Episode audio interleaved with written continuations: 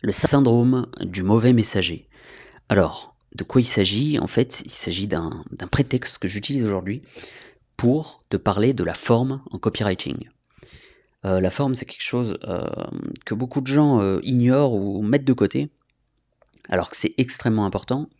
Et en fait, ce syndrome du mauvais messager, c'est justement la conséquence d'une forme peu travaillée. Alors je m'explique. Tout simplement, quand tu vas offrir un contenu d'une certaine valeur à ton audience, qui est bien, il faut offrir du contenu de valeur avec des, informations utiles, etc. à ton audience, aucun problème là-dessus. Mais quand tu vas euh, le marketer, entre guillemets, de manière exagérée, quand tu vas être dans la surenchère en permanence, constamment, tous les jours, eh ben, euh, au bout d'un moment, il y a ce, que j'appelle ce syndrome du mauvais messager qui va se déclencher chez ton lecteur. Et c'est tout simplement le fait que ton lecteur se dise avant de lire euh, ton, contenu, donc ça peut être un article, un email, peu importe, et qu'il se dise tout simplement Ok, je sais à quoi m'attendre. Ok, ce sera comme d'habitude, ok, je sais déjà que son titre euh, est dans la surenchère et qu'en réalité, ce sera quelque chose de totalement banal à l'intérieur de ce contenu. Si ton prospect se dit ça, tu as perdu l'un des éléments euh, fondamentaux de la vente, qui est la confiance. Et là, tu le vois, ça passe uniquement par la forme.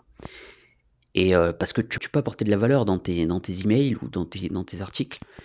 Mais si tu es dans la surenchère constante, alors euh, la personne finira par penser ça de toi, même si tu apportes un contenu qualitatif. Et, euh, d'ailleurs, tu dois avoir des tas d'exemples en tête. On le voit souvent avec des marketeurs ou des entrepreneurs qui t'envoient des emails constamment ou ils te mettent des titres du genre Avez-vous vu cette chose incroyable N'ouvrez surtout pas cet email.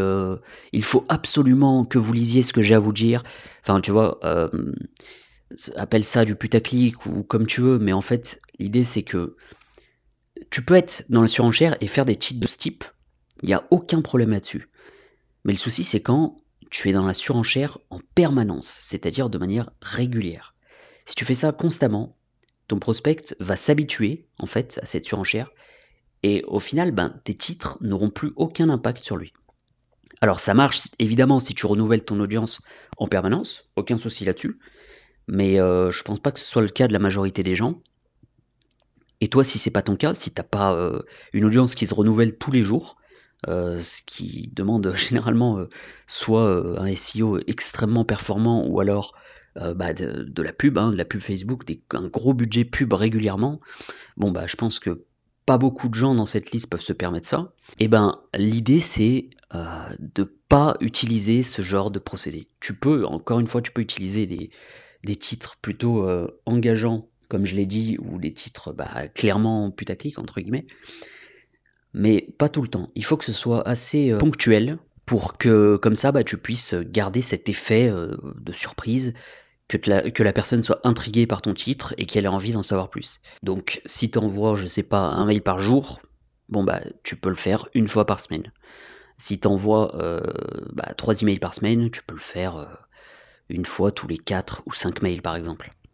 L'idée c'est vraiment que de garder cet effet de surprise et que la personne ne s'habitue pas à ta surenchère.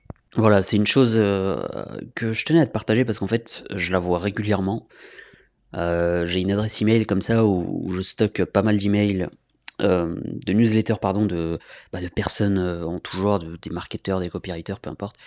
Et dans le tas, il y en a énormément qui utilisent cette surenchère permanente et qui en réalité est contre-productive, mais en fait elle est contre-productive euh, par bon sens, c'est-à-dire que si la personne euh, se poserait la question euh, ne serait-ce qu'une seconde, elle se rendrait compte qu'elle-même ne voudrait pas recevoir en permanence ce genre de, de message, et surtout qu'elle-même n'y croirait juste pas, elle, elle ferait pas attention aux, aux emails de ce type, donc je trouve ça complètement contre-productif, et il y a des tels moyens de jouer sur la curiosité dans, dans tes sujets d'email sans pour autant être dans la surenchère permanente. C'est encore une fois c'est contre-productif et moi je t'invite à complètement éviter de faire ça et à faire comme je t'ai dit, tu t'en fais une fois toutes les une fois par semaine si tu envoies des, des emails régulièrement. Euh, si c'est des, si des articles, et que tu en écris deux ou trois par semaine, bon bah tu le fais pareil euh, sur euh, un article sur quatre, un article sur cinq. Et tu verras qu'en faisant ça, tu choisis la stratégie de long terme, c'est-à-dire que les gens vont te faire confiance, ils vont croire à ton contenu, et euh, ils auront des bonnes surprises régulièrement, ce qui fait qu'ils auront plus envie de lire ce que tu leur proposes.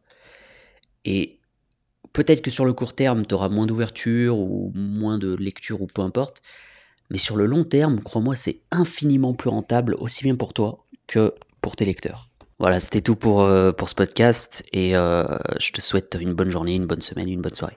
A plus, ciao